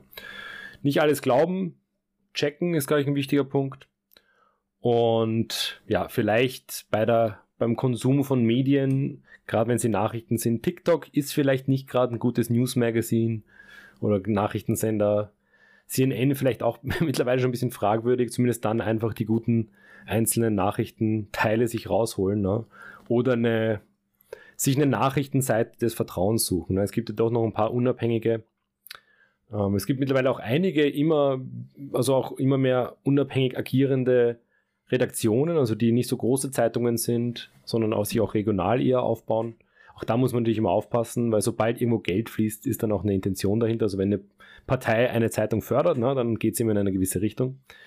Aber ich denke, das sind so ein paar nützliche Tools, die man eigentlich im Studium beispielsweise ganz gut lernt. Also hier vielleicht nochmal eine Lanze für ein, in unserem Fall geschichtswissenschaftliches Studium, man muss nicht unbedingt inskribieren, man muss keinen Abschluss machen, aber sich dafür zu interessieren oder sich vielleicht auch mal ein Buch zu kaufen, Methoden der Geschichtswissenschaft und so weiter, da kann man enorm viel lernen. Und vor allem das Haupttool, was ich ja auch immer hier ganz groß halte, die Logik einfach. Und wenn wir mit der Logik zum Schluss kommen, also wir wollen jetzt nicht über den Herrn Waters urteilen, es liegt uns hier ja komplett fern, wir wollen nicht über Personen urteilen, wir müssen jetzt auch nicht das Interview dekonstruieren und darüber urteilen, es geht eigentlich zum Schluss nur um einen BS, den er halt gesagt hat und über den können wir auch, glaube ich, numerisch urteilen. Der Bullshit, der von ihm verzapft wurde, der auch fachlich unhaltbar ist und wo es einfach kein Indiz dafür geht, gibt. Wir haben es versucht hinzudrehen, zu verstehen, warum. Aber der Bullshit, der zur Diskussion stand, war eben, Russland hatte 1941 den Krieg schon gewonnen, den Zweiten Weltkrieg gegen Deutschland. Das ist ein Bullshit. Ich war am überlegen, ob ich ihm 10 von 10 gebe, aber das ist, glaube ich, emotional. Ich gebe mal 8 von 10, weil es halt einfach, es ist eine Bildungslücke, es ist in dem Fall das für mich die Plattform so groß und es zieht schon wieder so Kreise und ich habe mal gesagt, das erfundene Mittelalter ist für mich hoher Bullshit, weil das so eine Nachwirkung hat. Und aktuell ist es medial sehr präsent. Im heutigen Mediendiskurs ist es wahrscheinlich übermorgen vergessen zum Glück. Aber heute an diesem Tag kriegt es eine 8 von 10 BS-Wertung von mir. Wie schaut es bei euch aus? Blatt. Also okay. Ähm, ja, tatsächlich, ähm, weil ich mir schon ärgere Videos angeschaut habe, das werde ich glaube ich immer dazu sagen. Und weißt du, das ist ja was Kurzlebiges tatsächlich. Also übermorgen weiß da keiner mehr, was der Roger Waters wahrscheinlich gesagt ich hat. Außer, außer irgendwer markiert ihn jetzt auf Twitter, irgendwer berühmt ist und der holt's aus, holt's wieder hervor. Aber ich würde tatsächlich eine siebeneinhalb von zehn verpassen weil wegen der Kurzlebigkeit, wie gesagt, und ähm, ich glaube, wir werden da auf ärgere Sachen stoßen, auf ärgere Sachen, die äh, zu Falschinformationen und zu falschen Glauben verleiten werden, besonders aus geschichtswissenschaftlicher Hinsicht. Also ich glaube, solche politischen Sachen sind halt immer kurzlebig und äh, ja, das ist halt, ich glaube, der, der richtige, also ich glaube, CNN hat da auch ein bisschen, ne? Ins, in die Kacke gegriffen. Ne? Mhm. Mhm. Also ja, 7,5 von meiner Seite. Ich überlege gerade, was haben wir denn dem erfundenen Mittelalter nochmal gegeben? Die Maximalnote. Okay, ja gut. ja, da ist eigentlich, kann man eigentlich auch ehrlich gesagt nicht viel drüber diskutieren. nee, ich hätte, ich wäre tatsächlich, weil ich einfach glatte, glatte Wertungen lieber mag, wäre ich bei, rein, rein bei einer 7 geblieben. Ähm, also die, das mit dem Krieg gewonnen ab 1941 ist, äh, ja, äh, da würde ich sagen, vielleicht tatsächlich nochmal die Nase ins Buch stecken. Und äh, muss, muss ja nichts, ähm, muss ja jetzt nicht gleich irgendwie eine Abhandlung über Militärgeschichte sein oder so, aber äh, da reicht vielleicht auch schon der Wikipedia-Artikel auf Englisch, gibt's den einen sehr ausführlichen sicherlich über den Krieg im Osten. Also, äh, weil das ist mal leider so, ähm, da, damit erweist er letztendlich auch den Russen, die halt wirklich viele Jahre gegen die Nazis gekämpft haben, äh, doch irgendwo einen Bärendienst und stellt da äh, doch die Gesamtleistung und das, äh, die vielen Opfer, die die gebracht haben, äh, ziemlich unter den Scheffel. Denn Kissen ist aufgestanden. Nee, ist der Hund. ja, der Hund ist auch schon müde über diese Diskussion. Sehr gut getan, wieder. da müssen die, die Zuhörer jetzt vom Podcast, die nicht das Video schauen, müssen dann aufs Video rüberhüpfen und schauen, was da passiert ist. Also das genau. Einzige, was passieren kann, die Gefahr, die halt lauert, ist, dass das wieder dass der Putin wieder in seine Wunderkiste greift und dieses Zitat wieder hervorholt. Das kann natürlich jederzeit passieren. Oder halt ein, was weiß ich, der Medvedev, der feiert sich jetzt voll ab, ne? Gerade mhm. gelesen, der feiert jetzt Rogers ab, aber ja, also das ist halt eine Frage der Zeit, wann vielleicht dieses, oder es besteht halt die Gefahr, wann dieses Zitat wieder in den Vordergrund gerückt wird von russischen Offiziellen oder halt nicht. Ja. Das, aber sonst, ja, wird man das wahrscheinlich hier im bösen Westen äh, vergessen. Ne? Ich hoffe es inständig. Ne? Also wir kommen zu einer recht, recht guten allgemeinen Wertung, würde ich sagen. Also es ist eine sehr Konsenswertung. Ich finde es auch gut, dass wir ähm, also dass wir nicht alle auf einer, eine, einer Wertung äh, landen, äh, generell. Also ich bin, wir können auch auseinander äh, mal kommen. Ich bin gespannt. Irgendwann werden wir sicher mal irgendwie so Bullshit 8 versus 3 Punkte vielleicht haben. Das ist ja auch genau das Tolle an unserem Format. Nee, das ist wirklich ganz wichtig weil eben hier sozusagen die unterschiedlichen Perspektiven, die sind ja total konstruktiv im Endeffekt. Ne? Und ich finde auch, Vlad, dein Input heute zu dem ganzen Thema, nämlich, dass man oftmals dann in so einen Diskurs und einen medialen Diskurs reingezogen wird und eigentlich vergisst, worum es wirklich geht. Ganz ehrlich, das ist der wichtigste Punkt bei dem Ganzen und für mich ist es auch der Punkt, warum ich dann eigentlich dem ganzen PS noch ein bisschen mehr gebe, ähm, weil einfach hier so diese Diskussion zu haben, während man eigentlich das Ganze ja lösen könnte mit Diplomatie und so weiter. Mhm. Das ist eigentlich der größte Bullshit von CNN hier in dem Fall ne? und von den Medien allgemein, ne? also hier böse Medien und so weiter.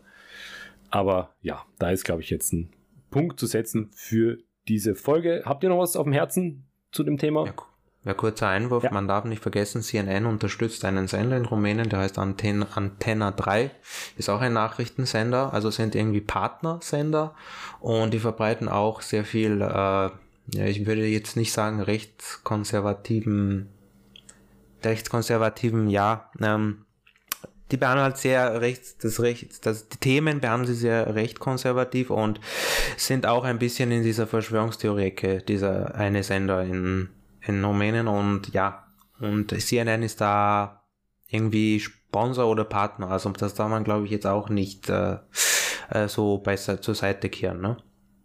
Wollte ich nur kurz einwerfen. Mhm. Also die sind auch nicht so die, das unschuldige Lamm, ja. wenn ich mir anschaue, was die da für Sender unterstützen. Die wollen auch nur Geld machen. Das ist halt das Problem. Die wollen alle Geld machen im Endeffekt. Wir können jetzt sozusagen jetzt Alex Jones machen, they just wanna make money oder so irgendwie, ne?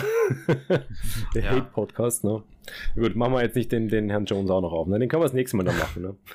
Oh Gott. Ja, also Endnote 7,5. Ne? Genau, das ist eine schöne ja. Note, ja. Äh, Maurice, wolltest du noch was sagen? Ich freue mich auf die Kommentare.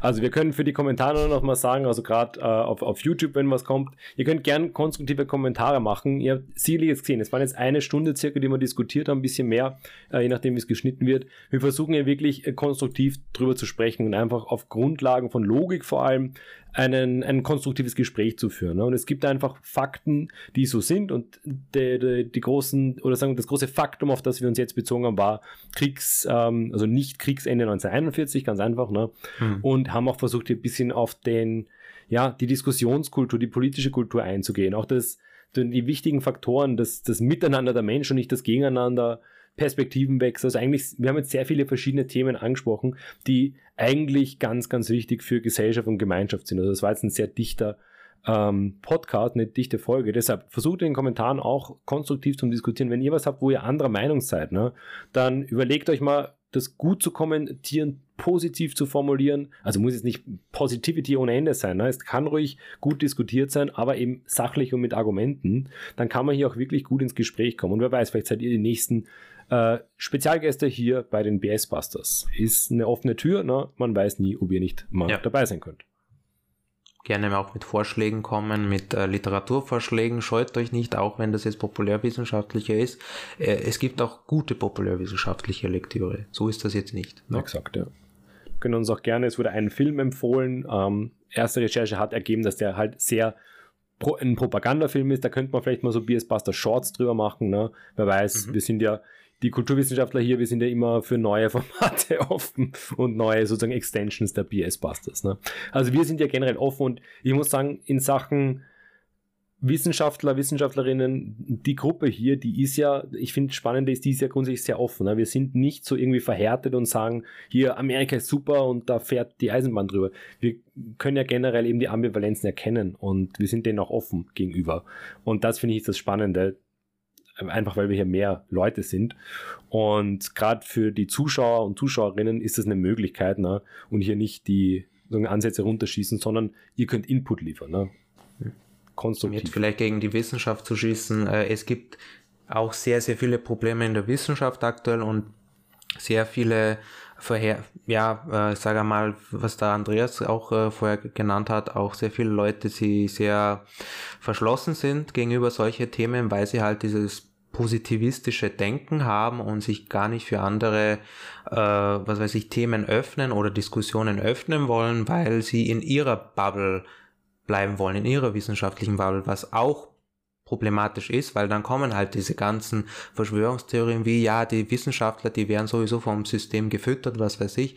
Äh, naja, wenn man sich die aktuelle Lage anschaut, eher nicht, also leider nicht, muss man sagen. ja. Das wäre auch mal ein schönes Thema. Wissenschaftler werden mhm. vom System gefüttert. BS, ja oder nein? Ja. Genau, das werden wir uns für die nächste Folge aufheben. Damit bleibt mir noch ein Danke an Maurice und Vlad. Vielen Dank, dass ihr dabei wart. Ähm, nicht vergessen, Kanal abonnieren, Podcast abonnieren. Wir werden hier fleißig weiterarbeiten und weitere Folgen für euch produzieren. Und wir freuen uns, wenn ihr in der nächsten Folge wieder dabei seid. Und bis dahin Vorsicht vor dem Bullshit.